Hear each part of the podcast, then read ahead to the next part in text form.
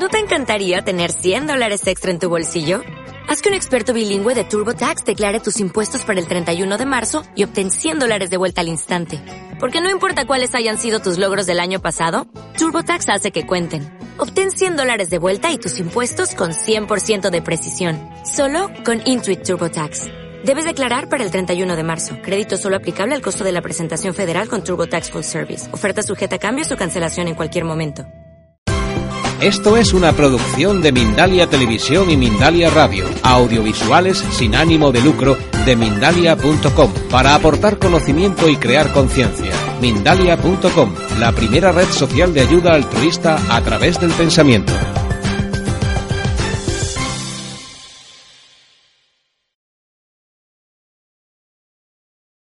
Me llamo Olga Cuevas, soy la directora de un instituto de formación profesional sanitario de Barcelona, Roger de Llúria, donde hacemos el ciclo formativo de dietética oficial en la línea naturista o ecológica o bueno, eh, pro- procurando siempre obtener a través de la alimentación una potenciar la salud en definitiva. Además, bueno, soy doctora en bioquímica, eh, especialista en nutrición y salud y llevo metida en este mundo de la salud y la nutrición desde hace ya más de 30 años. He elegido esta ponencia, la de pre- prevención cardiovascular a través de la alimentación, porque ya desde hace muchos años las eh, precisamente las personas que más mueren en el mundo es precisamente por las enfermedades cardiovasculares, la primera causa de mortalidad, no solamente a nivel mundial, sino también aquí en España. Por lo tanto, vamos a ver si se puede hacer algo. Entre los factores modificables del riesgo cardiovascular están, en primer lugar, la alimentación y luego la actividad física, el tabaco, el estrés, el sueño. Y lo más importante de todo es que la Organización Mundial de la Salud dice que el 80% de las enfermedades cardiovasculares y de las muertes por enfermedad cardiovascular se pueden evitar cuidando estos factores. Por lo tanto, digo, ¿pero qué hacemos? No debemos de hacerlo muy bien, porque hay muchas campañas oficiales, muchas de ellas, para potenciar una buena alimentación, para potenciar actividad física, para no fumar, etcétera, y sin embargo, esas tasas de mortalidad por enfermedades cardiovasculares no han disminuido. Por lo tanto, vamos a ver si es que realmente no hay unos buenos planteamientos y podemos hacerlo mejor. Yo creo que sí. Espero que después de la charla de hoy obtengáis algunas claves importantes para la prevención cardiovascular a través de la alimentación. Si seguramente si os pregunto ahora qué buscaríamos en la dieta o qué relación buscaríamos en la dieta con la- para prevenir enfermedades cardiovasculares. ¿Qué habla- ¿De qué hablaríamos? ¿Qué se os ocurre? Muy bien, colesterol, ¿vale? Bueno, pues esto es lo que creemos la mayor parte de las personas de esta sociedad, porque, bueno, hay muchas campañas para hacernos creer que esto es así. Vamos a ver si es cierto o no lo es. De momento lo voy a dejar en una interrogación. El colesterol es una sustancia muy importante para todos nosotros, ya que forma parte de las paredes celulares, forma parte del recubrimiento de las neuronas y forma parte directamente de nuestro cerebro. Es también precursor de la vitamina D, de los ácidos y las sales biliares y de las hormonas, de muchas hormonas. Quiere decir que si falta el colesterol, vamos a tener un montón de problemas de salud. El colesterol es tan importante que, aunque no lo tomemos en la dieta, nuestro hígado lo fabrica. Se considera que alrededor del 20% del colesterol viene de la dieta y el 80% lo fabrica el hígado.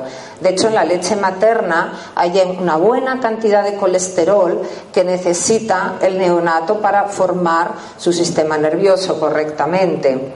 Claro, y si por ejemplo uno fuera vegano, porque aquí todo lo que tenemos son productos de origen animal. De hecho, el colesterol solo se encuentra en los productos de origen animal. ¿Qué pasa con un vegano?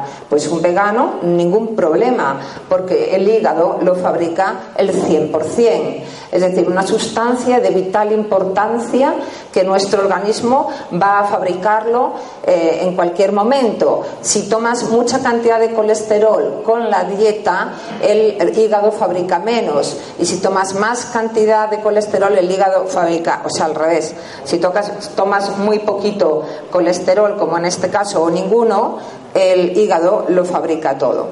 Como os decía, el colesterol es sumamente importante. De hecho, cuando falta, hay alteraciones de las funciones cognitivas, puede afectar al comportamiento, por ejemplo, podemos tener mal humor, depresión, ansiedad, se relaciona con mayor índice de suicidios Ahora que está tan de moda tomar las estatinas, las estatinas bajan tanto el colesterol que ha aumentado el índice de suicidios, sobre todo en aquellos países en los que ya llevan muchos años tomando esta medicación y también enfermedad bipolar. Por lo tanto, el colesterol es una sustancia buena e imprescindible para nuestro organismo. Pero ¿realmente hay una relación del colesterol con las enfermedades cardiovasculares? ¿Qué ha pasado? ¿Por qué ha llegado a nuestros días esta idea de que el colesterol está relacionado con las enfermedades cardiovasculares? Hay muchos estudios de hace tiempo que parece que arrojaban cierta relación entre el colesterol y las enfermedades cardiovasculares. Por ejemplo, este estudio que se hizo con conejos que se alimentaban con yema de huevo y entonces se vio que aumentaban las placas de ateroma. Este estudio fue muy criticado porque los conejos son vegetarianos, por lo tanto no tiene mucha validez ni es transportable a, los, a nosotros. Hay, este es otro estudio que relaciona el, colesterol con el mayor riesgo cardiovascular, pero es un estudio observacional que no tiene demasiada validez. Eh, así en sí, en plan muy global. Estas relaciones entre el colesterol y el riesgo cardiovascular ya datan de 1948. Eh, cada vez se ha ido afinando un poquito más. De hecho, actualmente ya se habla no del colesterol, sino de un tipo de lipoproteínas, las LDL, que se asocian con este riesgo cardiovascular. Pero todavía hay otras, otros estudios más nuevos que relacionan no con el LDL, sino con un tipo de LDL. Es decir, la ciencia avanza, nosotros nos intentamos poner al día y procuramos comer de la manera más saludable para evitar el tener enfermedades que más matan en el mundo. Entonces vamos a ver un poquito si aclaramos esto. Eh, el colesterol es una sustancia que no se disuelve en agua y por lo tanto no se disuelve en la sangre y tiene que viajar en forma de unas lipoproteínas que son de varios tipos. Las más importantes son las HDL, las LDL y las VLDL. Estas eh, proteínas, aquí tenéis el dibujo de una de ellas, es una partícula formada por lípidos y por proteínas. Pero realmente es lo mismo el colesterol que las lipoproteínas. Esto es como confundir un barco con la mercancía que lleva dentro. Es diferente. El colesterol sería la mercancía y el barco sería la lipoproteína. Hoy día sabemos que en realidad lo que puede ser perjudicial para nuestra salud cardiovascular no es el colesterol, sino es un tipo de barquito, un tipo de lipoproteína. Dentro, en plan muy global y sin entrar todavía en detalle, dentro de las lipoproteínas hay unas que son las que reparten la mercancía como este, eh, bueno, aquí no está comparado con un barquito, sino con una carretilla, la carretilla que deja la mercancía para que luego nuestras células la utilicen. Y luego hay otro tipo de lipoproteína, otro tipo de carretilla que recoge, es como el basurero, como el que va recogiendo las basuras que quedan en las paredes arteriales. Por eso tenemos costumbre de llamarle a las lipoproteínas LDL las malas y a las HDL las buenas. Pero en realidad los últimos estudios dicen que no todas las LDL son malas. Es decir, que aunque tengamos las LDL altas, no es equivalente a tener mayor riesgo cardiovascular. Las que podrían ser más dañinas serían unas que son muy pequeñas y densas, que se les llaman ApoB, porque tienen, allá arriba veis que tienen como un casquete amarillo, es un tipo de proteína que les caracteriza, que se podría analizar en la sangre, este ApoB, para saber cuáles son. ¿Y por qué son dañinas estas lipoproteínas? En realidad, la única razón por las que son dañinas es porque son como unos barquitos muy pequeños que pueden dañar la pared de las, eh, la pared de las arterias. Y aquí es donde está el verdadero problema. Aunque me he referido en primer lugar al colesterol y a las lipoproteínas, que es lo que la mayor parte de vosotros seguramente que ya conocéis, el verdadero riesgo cardiovascular no está ni en el colesterol ni en las lipoproteínas, si acaso un poquito, pero no demasiado, en estas lipoproteínas que llamamos LDL, ApoB o barquitos pequeños.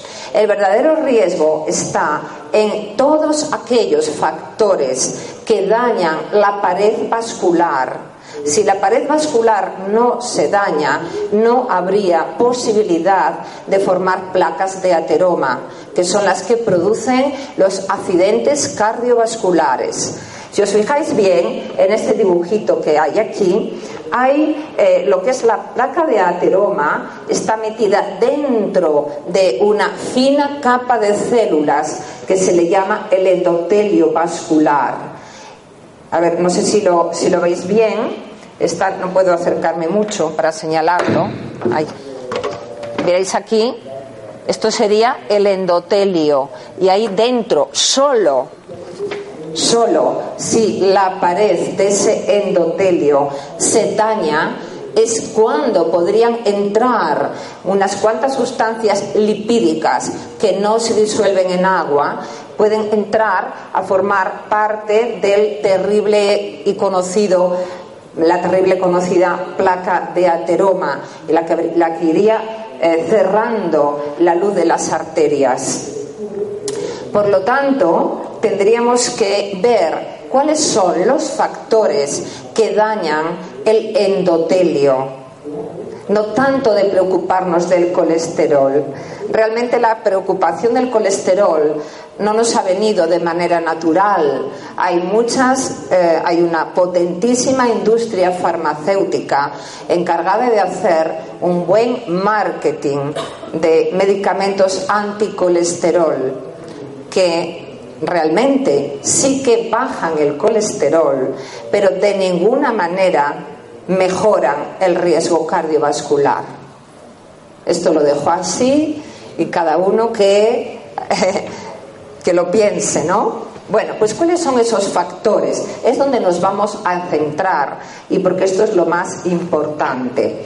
La hipertensión, los altos niveles de glucosa en la sangre, eh, las oxidaciones, la L-homocisteína, que es un metabolito que se acumula en la sangre si faltan ciertas vitaminas, los tóxicos en general, la falta de vitamina C y algunos otros pequeños factores derivados de la alimentación. En realidad, el proceso que da lugar a luego la placa de ateroma es un proceso inflamatorio y crónico de la pared de las arterias. Solamente después vienen viene a jugar un pequeño papel, pero no muy importante, las lipoproteínas pequeñas y densas, que solo entrarían en escena si estuviera este proceso en marcha. O sea, si no hay este daño en las paredes vasculares, estas lipoproteínas no harían nada, o sea, no nos causarían problemas. ¿Está claro? Bueno, el caso es que hay otros factores que luego entrarían en escena, como la falta de vitamina D, de vitamina K2, el exceso de calcio en la dieta, etcétera, y toda una serie de mecanismos que nuestro organismo va a poner en marcha cuando hay un daño. De la misma manera que cuando te haces una herida en la piel, empiezan toda una serie de procesos para cicatrizar, también dentro de las paredes de la pared cardiovascular, cuando hay un daño, se ponen en marcha una serie de mecanismos para la cicatrización.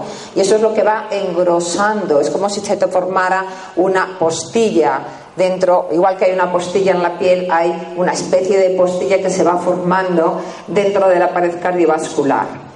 Bueno, por lo tanto ahí se va gestando la temida arteriosclerosis. Fijaros que ahí ya está la luz de la arteria muy pequeñita y esto es lo que causaría después los trombos. Bueno, pues bien, ¿qué podemos hacer nosotros desde la alimentación para mejorar, para, no para mejorar, perdón, para evitar ese daño de la pared cardiovascular? Bueno, pues habíamos visto este, este, plan, este planning con todos los factores que dañan y vamos a ver qué podemos hacer. Bueno, para la hipertensión, disminuir la cantidad de sal refinada de la dieta y también de la cantidad de sal total. Luego os pondré una transparencia para que veáis dónde se encuentra la sal. Eh, para evitar altos niveles de glucosa en la sangre, disminuir la cantidad de azúcares y de hidratos de carbono refinados, pan blanco, eh, arroz blanco, cereales refinados, en definitiva.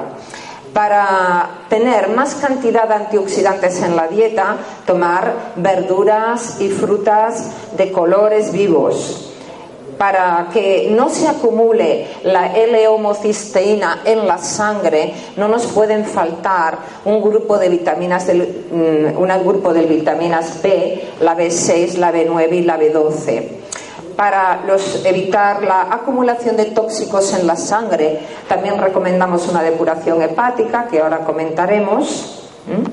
Y vamos, eh, luego eh, tocaré con un poquito más de detalle alguna cuestión, pero ahora vamos a ver, por ejemplo, el primer tema, que es el de la sal. Muchos de los que estáis aquí, que ya estáis preocupados por no poner mucha sal en la dieta, yo os diría, dejar de preocuparos, porque en definitiva, cuando se dice que tomamos mucha sal en la dieta, no es la sal que añadimos nosotros en casa al cocinar, no, es la sal de los alimentos industrializados. Aunque no sepan muy salados, están cargados de sal y además es sal refinada. Incluso, por ejemplo, los famosos confles del desayuno que dan a los niños, eh, a, pesar de que saben dulces, tienen una gran cantidad de sal también. La sal es un gran potenciador del sabor. Bueno, pues fijaros que se considera que del total, de, es el promedio de lo que se toma aquí en España de sal, de 11 gramos al día, se considera que el 75% viene de los alimentos industrializados y solo el 25% de los de la que ponemos en casa al cocinar. Yo recomiendo, por supuesto, siempre una sal virgen, es decir, sal no refinada, y también, ¿por qué no?, agua de mar en lugar de la sal o algunos condimentos como el miso y el tamari que tienen sal que se ha añadido en el proceso de la fermentación o también podemos optar por sal de hierbas que saboriza los alimentos pero con menor contenido en cloruro de sodio. O sea que no es tanto decir dejo totalmente la sal de la dieta, sino dejo de lado los alimentos industrializados. Bueno, y eh, para conseguir la eliminación de tóxicos también proponemos de vez en cuando hacer una depuración hepática, pero habitualmente comer una buena cantidad de verduras y hortalizas, sobre todo las de color verde y de sabor amargo. Bueno, pues llegado a este punto, que ya nos ha quedado más o menos claro, ¿verdad? Que lo importante es que no se dañe la pared cardiovascular, vamos a ver realmente eh, esta pequeña influencia que tienen las lipoproteínas y cómo también podemos mejorarla. Es decir, tampoco quiero que os vayáis con la idea de que no tenemos que hacer ningún caso a tener el colesterol alto, a tener las LDL altas. Eso también hay que tenerlo en cuenta, pero no es lo más importante. ¿Vale? Bueno, pues eh, muchos de vosotros, sobre todo ya a una determinada edad, pues uno se hace analíticas y a ver cómo vamos y demás, tampoco es que sea necesario, pero como, bueno, mucha gente pues quiere controlarse a través de, de la medicina convencional y se hace analíticas, pues vamos a ver qué haremos en cada caso. Porque el mayor riesgo cardiovascular desde este punto de vista de las lipoproteínas estaría cuando tenemos las HDL que son las buenas, las tenemos bajas. Cuando tenemos las LDL pequeñas y densas altas y cuando tenemos triglicéridos altos. Así que, ¿qué podemos hacer para controlar esto? Si tenemos las buenas, las HDL bajas, lo primero que hay que hacer es evitar aquellos alimentos que las elevan. Sobre todo son las grasas trans, las grasas industrializadas y los fritos, pero no tanto el, freír de vez en cuando en casa algo, sino pues el tomar fritos de freidurías, de churrerías, de chiringuitos, etcétera. Entonces esto es lo que más elevaría perdón, lo que más dañaría las HDL bajas, es decir, lo que haría que tuviéramos pocas HDL protectoras o buenas. Y lo que sí que tendríamos que hacer para subir las HDL es ejercicio físico regular e incluir el aceite de, oliva virgen en la dieta habitual. Bueno, y si tenemos las LDL altas, claro, la mayor parte de, los de las analíticas que se están haciendo hoy día no te dicen si las LDL altas son las pequeñas o densas. De hecho, no lo suelen decir.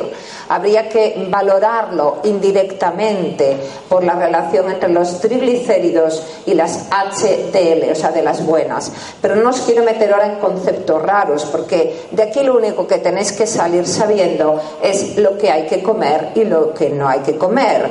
Por lo tanto, vamos a quedarnos en la idea de que las LDL se suben sobre todo con grasas eh, no solo las grasas animales, no, no, son las grasas animales en general, sino con esta serie de productos cárnicos procesados. Tienen sobre todo un tipo de ácido graso que es el más negativo para eh, la formación de las LDL pequeñas y densas. Bueno, la relación, algunos estuvisteis hace un ratito en la conferencia de Lucía, que os habló de las grasas, de los aceites, y un poco desmitificó la idea de que las grasas saturadas estaban relacionadas con el riesgo cardiovascular. Bueno, eso es otra idea falsa bueno, falsa o idea anticuada o atrasada, porque, bueno, van, la ciencia va avanzando, vamos viendo cosas nuevas y vamos eh, desestimando algunas, algunos paradigmas que se nos habían presentado casi como dogmas de fe.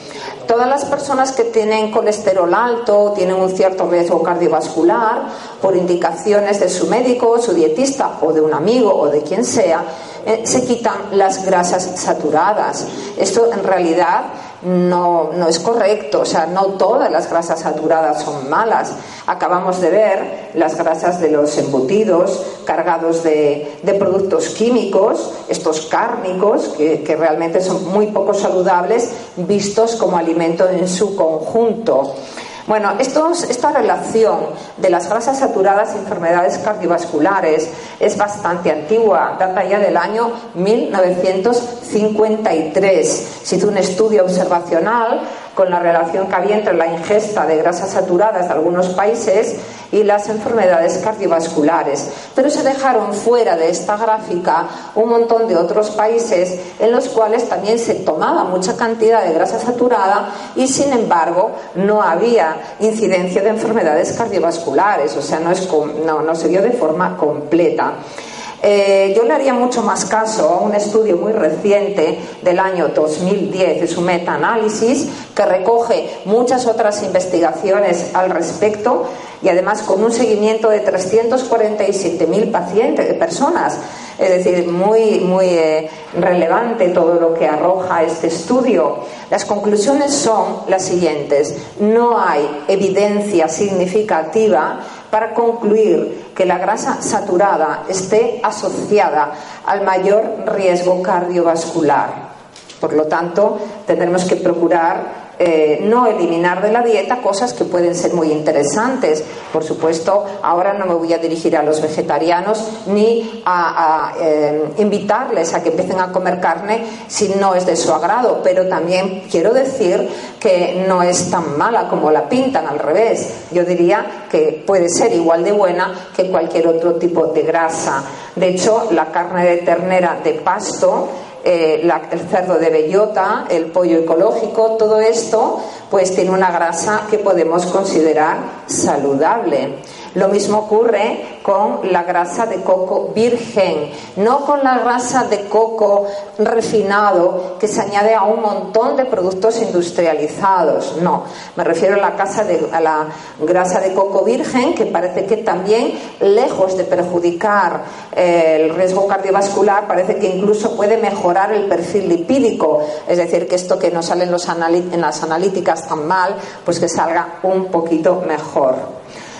Bueno, si tenemos las LDL altas, que son las que se, supone que son malas, aunque ya os digo que las malas de verdad son las pequeñas y densas, pero imaginaros que no lo sabemos, lo más importante es evitar tomar en la alimentación habitualmente eh, azúcares refinados y grasas trans, en realidad estamos dándole vueltas siempre a lo mismo, al evitar productos refinados y productos industrializados, que no solamente van a prevenir eh, el o sea, van a mejorar nuestra, nuestro mm, riesgo cardiovascular, sino que van a mejorar otro montón de problemas que podrían aparecer. Bueno, y como cosas interesantes que se puede hacer para bajar las LDL altas, sería entre los cereales integrales, el más importante es la avena. La avena tiene un tipo de fibra con betaglucanos que se ha demostrado eficaz para bajar las LDL. Lo mismo pasa con el aceite de oliva virgen, con las semillas y frutos secos y con el ajo y la cebolla. De hecho, muchas veces bromeamos con esto de, del ajo, ¿verdad? Eh, o de la cebolla. Dice, ¿por qué los de Lepe ponen cebolla en las carreteras? Dice, para mejorar la circulación, ¿no? Bueno, pues ya esto está un poco en nuestra cultura, pero hablando de alimentos, no hablando de, otras cosas. Si tuviéramos que resaltar algún fruto seco porque es más eh, interesante que otros, podríamos interesante para el riesgo cardiovascular serían las nueces, pero aquí hay que tener cuidado que no estén oxidadas. Mi recomendación es que si compráis nueces de esas que ya venden peladas y saben un poquito rancias, esas no las utilicéis. O sea, quiero decir, tirarlas a la basura o a reciclar o al compost mejor. Porque realmente tomar cualquier tipo de semilla o de fruto seco oxidado es dañino. Estos sí, estos, estas sustancias producto de la oxidación sí que pueden dañar la pared cardiovascular. Es decir, que ideal tomar semillas y frutos secos y aceites de semillas y de frutos secos siempre y cuando no estén oxidados, que es equivalente a decir que no estén enranciados, cuando sepan raro, como a rancio. Por eso las nueces yo recomiendo comprarlas con su cáscara, porque las peladas son muy cómodas, pero tienen más riesgo de oxidarse. Bueno, si hace poco que han envasado, no, tampoco pasaría nada, ¿eh? Bueno, otro tema importante a tener en cuenta es el de los triglicéridos. Si se tienen los triglicéridos altos, puede haber un poco más de riesgo de accidente cardiovascular, un poquito más, no son los responsables últimos, como ya hemos dicho, pero vamos a ver qué cosas los elevan. Siempre, siempre, cuando hay triglicéridos altos, es un problema relacionado con la dieta, siempre, o con el beber. Por ejemplo, aumenta mucho los triglicéridos, los alcoholes, todas las bebidas alcohólicas, especialmente las de alto grado, por supuesto, Luego también toda la bollería, todos los cereales refinados, incluso la fructosa. Fijaros que hay dentro de, estos medios un poquito más naturales, que la gente busca una alimentación saludable, hay personas que creen que es mejor que los productos que tomen estén endulzados con fructosa en lugar de con eh, azúcar, pues eh, cuando hablamos del riesgo cardiovascular y hablamos de los triglicéridos, todavía es peor la fructosa. Siento decirlo, pero es así. Es decir, y si es bollería eh, endulzada, me da igual con azúcar o con fructosa, pues fatal. También todos los cereales refinados, como el pan blanco, el arroz blanco, elevan los triglicéridos. Fijaros qué curioso que la palabra triglicérido parece que recuerda a grasa, porque realmente la grasa tiene una estructura de triglicérido. Sin embargo, en nuestro organismo se producen no por la grasa que comemos, sino por este tipo de alimentos que son hidratos de carbono o alcohol. Así que esto es fácil, ¿verdad? Bueno, fácil decirlo y no tan un poquito más difícil hacerlo. Es decir, eliminando estos productos de la dieta se bajarían los triglicéridos. Y también podemos ayudar con algo más. Pero mirad, lo más importante siempre, no solamente en la cuestión dietética, en el abordaje de cualquier tema de salud, es Primero, evitar lo que perjudica. De nada me vale tomar ahora un suplemento de aceite de pescado para bajar mis triglicéridos si sigo dándole al azúcar, a la bollería, al pan blanco, al arroz blanco, etcétera, etcétera, y al alcohol. En definitiva, no resolvería nada. La verdadera resolución está primero evitar lo que perjudica y dar alimentos que ayuden. Por ejemplo, de los que más ayuden, los que más ayudan son los alimentos ricos en omega 3, en EPA y en DHA. Pero mi recomendación, que es tomar pescados azules, es solamente tomar eh, los pequeños, como la sardina, los boquerones, los jureles, las caballas, etcétera, y evitar el salmón y el atún, a no ser que sean de, eh, a ver, Ahora los hay de cultivo de criadero ecológico también, pero no es fácil encontrarlos.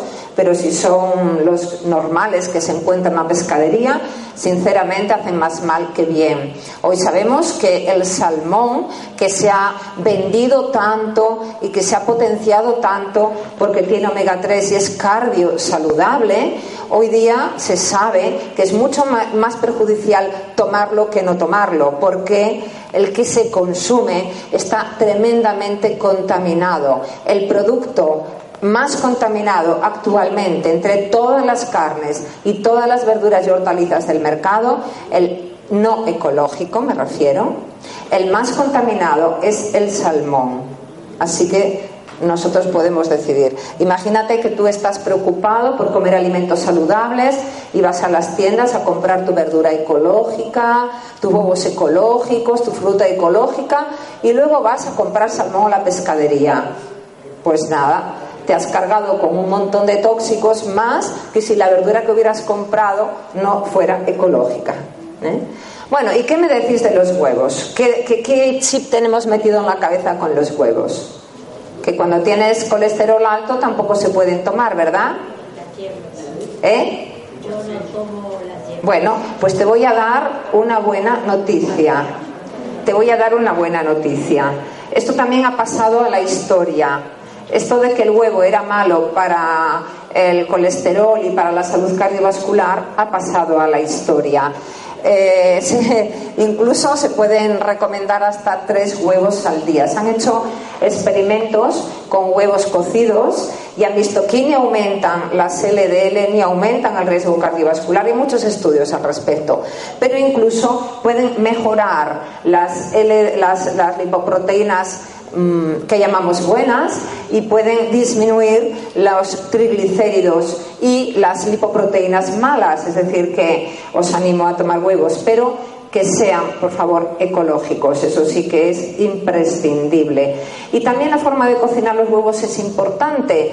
Eh, debería de quedar la yema mm, cruda o casi cruda y la clara debería de quedar cocinada porque si no vamos a encontrar ahí ciertos antinutrientes.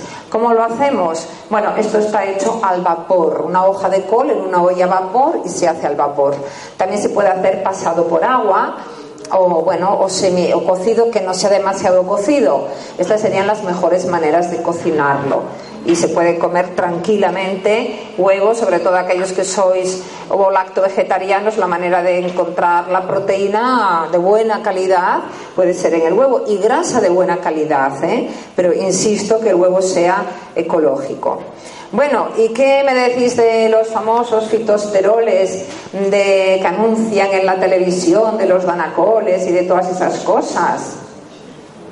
Bueno, yo tengo que decir que sí que es verdad que bajen las LDL. Sí, claro. Es decir, tú te hinchas a danacoles y te bajan las LDL. Pero eso no significa para nada que mejoren, que, que, disminuyan el riesgo cardiovascular.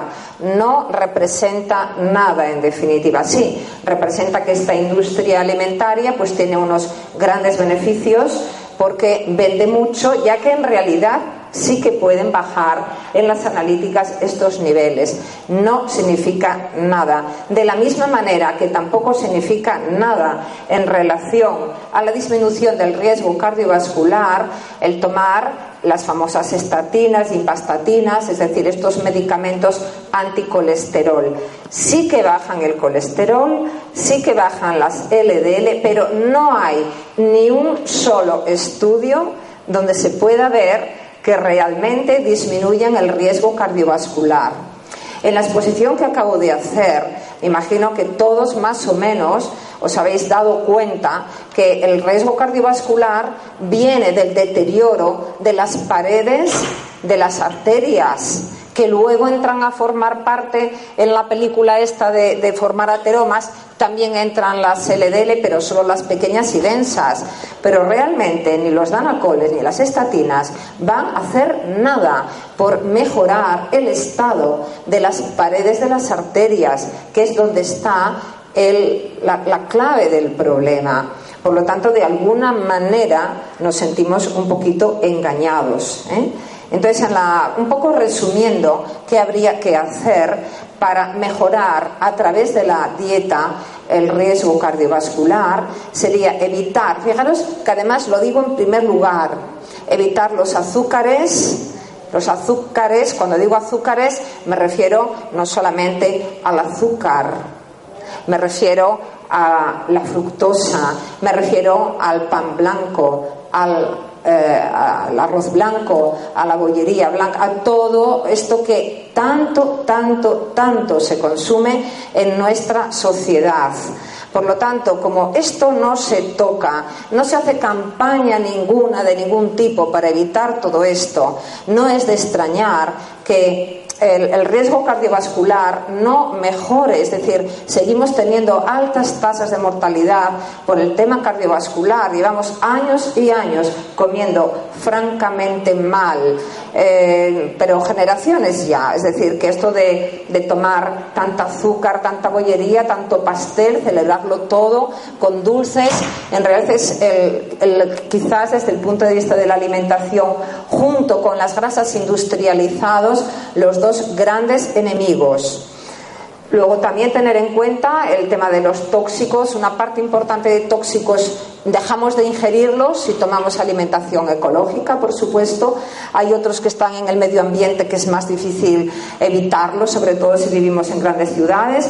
Pero ¿por qué no hacer de vez en cuando alguna depuración hepática o incluso hacer algún ayuno para ayudar a la depuración del organismo? ¿Y qué sí debemos de hacer? Pues consumir abundantes hortalizas y frutas, a poder ser ecológicas y a poder ser de distintos sabores y de distintos colores, porque cada una de ellas van a tener distintas sustancias protectoras. Es decir, no voy a comer siempre zanahorias, que sí que tienen betacarotenos protectores de vez en cuando, y por qué no también el brócoli, por qué no las eh, berzas eh, la rúcula, la, bueno, los berros, mm, cualquier tipo de, verduras verdes y amargas que están cargadas de antioxidantes y de vitamina C. Y en cuanto a las frutas, también ir variando. Por ejemplo, eh, frutas de colores muy intensos, como son las moras, los arándanos y, bueno, muchísimas otras frutas de distintos colores que son las que realmente nos van a proteger y también como una pequeña ayuda, si ya se tiene este problema de las, del sistema cardiovascular en proceso de formación de placas de ateroma y ya se ha empezado a desarrollar la enfermedad inflamatoria cardiovascular, pues es cuando más tenemos que poner hincapié en los pescados azules por los omega 3 y alguna cosa curiosa como la cúrcuma con pimienta que tiene poder antiinflamatorio y el jengibre que también lo tiene. Estos tres últimos ingredientes se toman como condimentos en la comida. Y también, ¿por qué no? Bueno, regular y controlar los marcadores sanguíneos dándole una importancia relativa.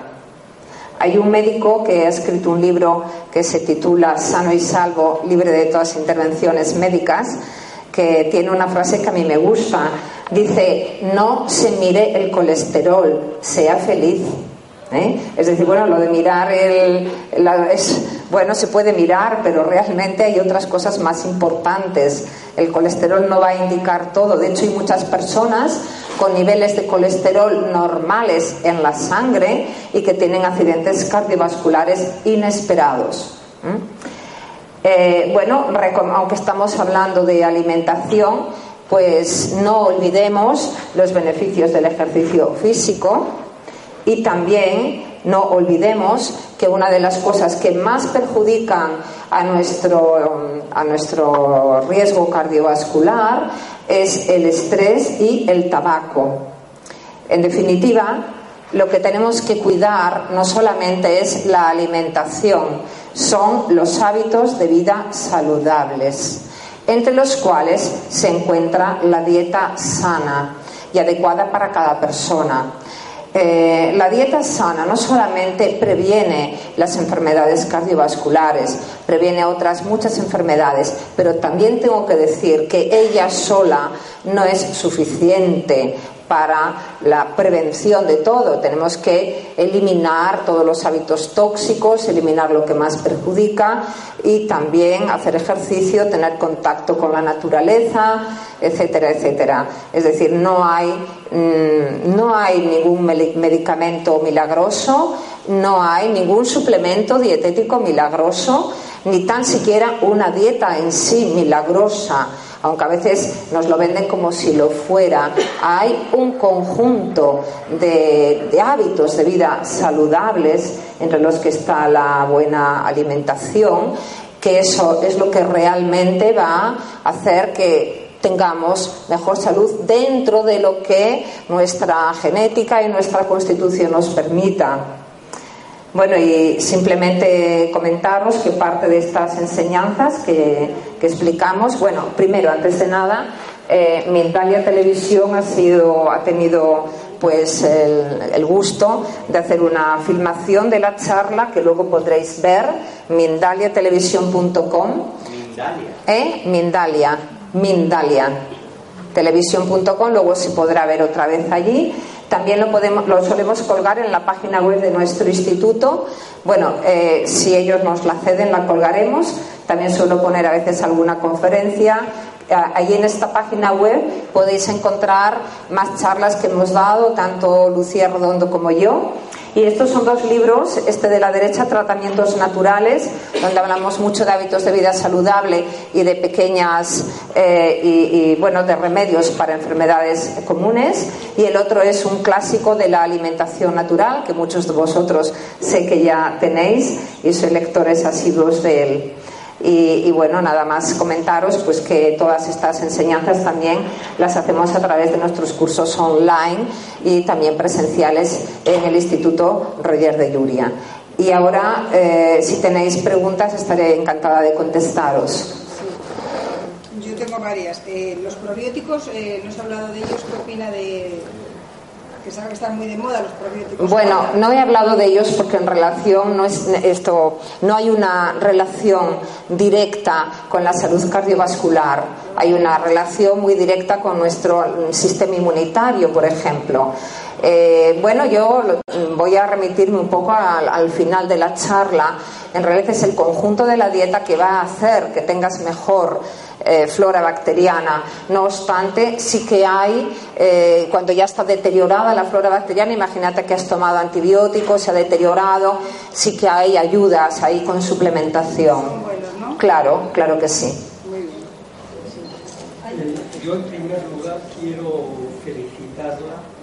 Es la primera vez que oigo el matiz de los LDL, las densas y las no densas y ahora como pregunta, ¿se hacen hay analíticas donde se contemple?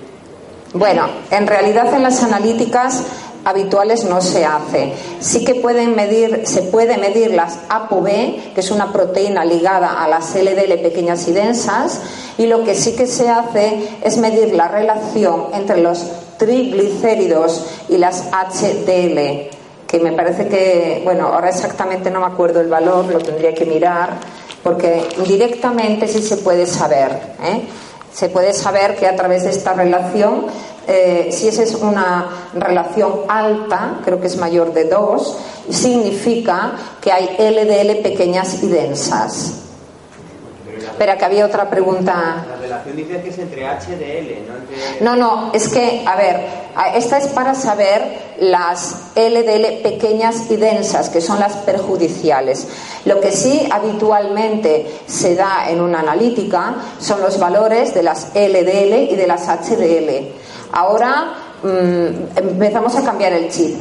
Desde que se hacen las investigaciones hasta que llega a, la práctica clínica pasa mucho tiempo, porque entre otras cosas hay que pasar y vencer los potentes intereses de la industria farmacológica. Eh, las estatinas es uno de los medicamentos más vendidos. Has hablado de la fructosa como efecto sobre los triglicéridos. ¿La fructosa de la fruta qué opinión no, no, tiene nada que ver. Una cosa es la fructosa refinada, extraída, casi nunca la hacen extraída de la fruta, es a partir del azúcar refinada, hacen un proceso eh, enzimático químico para romper el disacárido sacarosa y obtener la fructosa. Pues bien, el daño, no, no, existe ese daño, es decir, cuando se toma la fruta con su fructosa, con su fibra, eh, el metabolismo es diferente.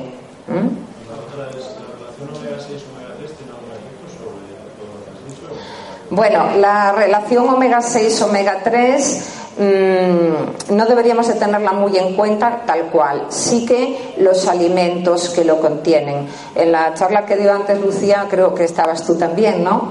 Bueno, pues resulta que mm, yo prefiero referirme también a los alimentos, porque hay muchos alimentos ricos en omega 6 muy perjudiciales, como son muchos productos industrializados hechos con aceites de girasol y otros aceites vegetales que se estropean fácilmente con las temperaturas y no tanto mirar el omega 6 con omega 3. Lo que sí que es verdad que el omega 3 no debe de faltar. Y aprovecho para decir una cosa, ya que te veo, porque él es un productor de carne de pasto, y antes cuando puse una transparencia, pues quería haber comentado una cosa curiosa para mí, que además me la enseñó él, que fui a visitar sus instalaciones en Lleida, pues que la carne de pasto tiene omega 3 cosa que a mí me alegró mucho porque yo siempre me había preguntado qué pasaba con la gente de, las montañas, yo soy del Bierzo, ¿no? La gente de las montañas del Bierzo que durante generaciones no comían eh, pescado, ni lino, ni alimentos que tenían omega 3.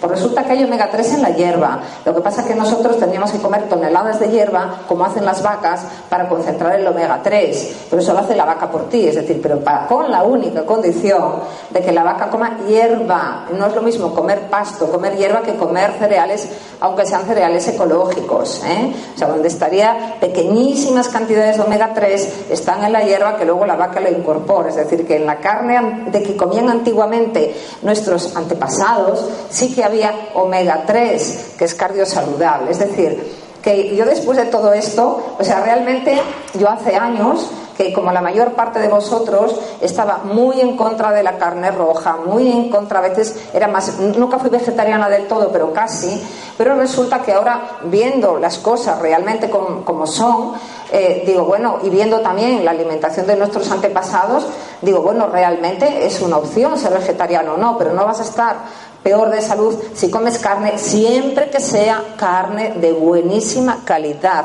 No digo buena, de buenísima calidad, porque lo peor que nos está ocurriendo ahora es que la calidad de los alimentos que tomamos es muy mala. Entonces las carnes que se comen, bueno, vienen de animales muy mal alimentados, con montones de tóxicos, y que curiosamente las grasas ya no son las que deberían de ser. Por ejemplo, esto pasa con el salmón. Antes os hablé del salmón, por favor, no toméis salmón. Salmón normal, porque además, aunque sea vendido como fuente de omega 3, resulta que el salmón, este que aunque venga del mar Báltico, que es donde viene la mayor parte de él, es que tiene muy poco omega 3. No, no tiene el, que debería de tener. Es decir, que, que bueno, ese mar está tan contaminado que realmente no es saludable tomarlo. ¿Existe una relación entre la ingesta de esta y la bajada en picado de Mm, no lo sé exactamente.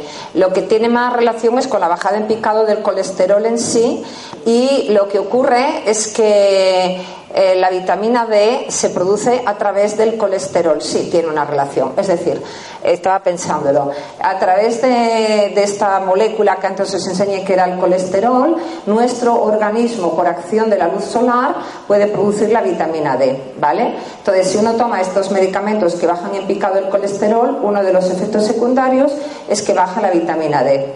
Efectivamente. Bueno, en realidad el síndrome normalmente se da a una persona cuando ya tiene o ha tenido un accidente cardiovascular y yo ya ahí no me voy a meter porque cuando ya hay un gran daño en la pared cardiovascular y el riesgo es muy alto, yo creo que son los casos en los que uno tiene que hacer un poco caso al médico.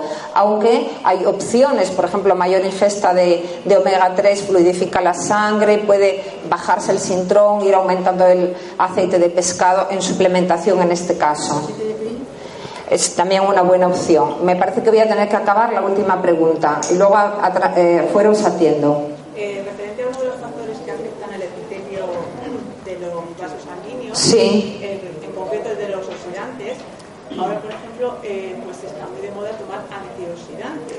Sí. Entonces, eh, ¿qué es preferible tomarlo a partir de los alimentos, teniendo en cuenta que hoy en día los alimentos carecen debido a la, a la forma de cultivo, a las tierras cansadas, no tienen todos los nutrientes que deberían tener? O sea, contando con eso, ¿es preferible a través de los alimentos o a través Bueno, me acabas de dar el mismo argumento que me dan las casas que fabrican los antioxidantes de síntesis, bueno, los antioxidantes extraídos de alimentos o de síntesis para venderlos. Harías de una buena comercial. Porque. No, no, pero espérate, ya, ya, ahora ya. Eh, estaba haciendo un poco de broma. Eh, en realidad es mucho mejor tomarlo de los alimentos. Lo que sí que es cierto que los alimentos de cultivo convencional tienen muchos menos antioxidantes. No carecen totalmente, tienen menos.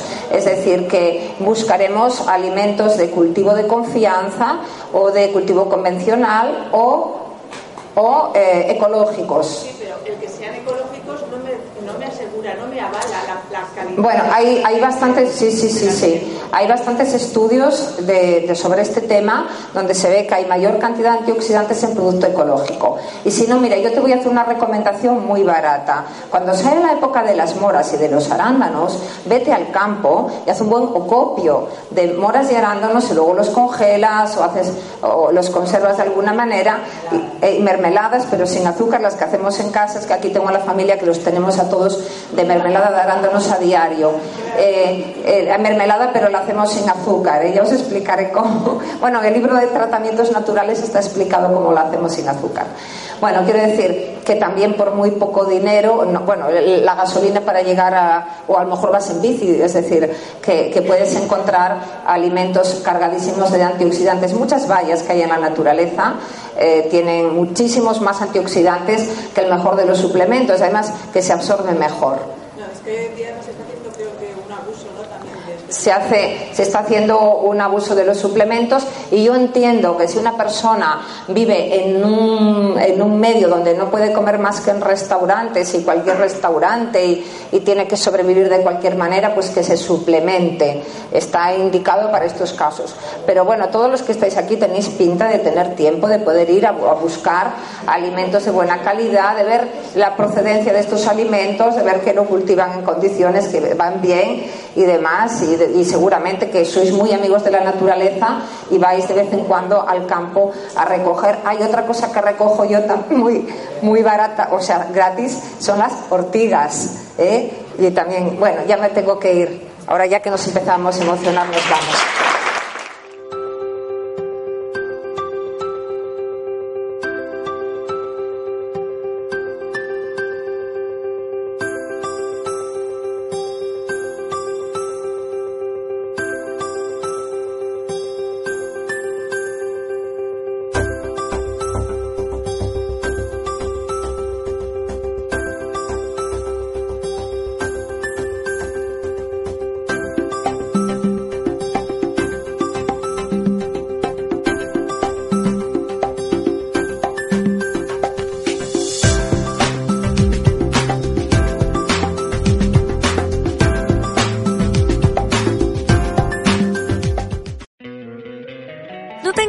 Tener 100 dólares extra en tu bolsillo?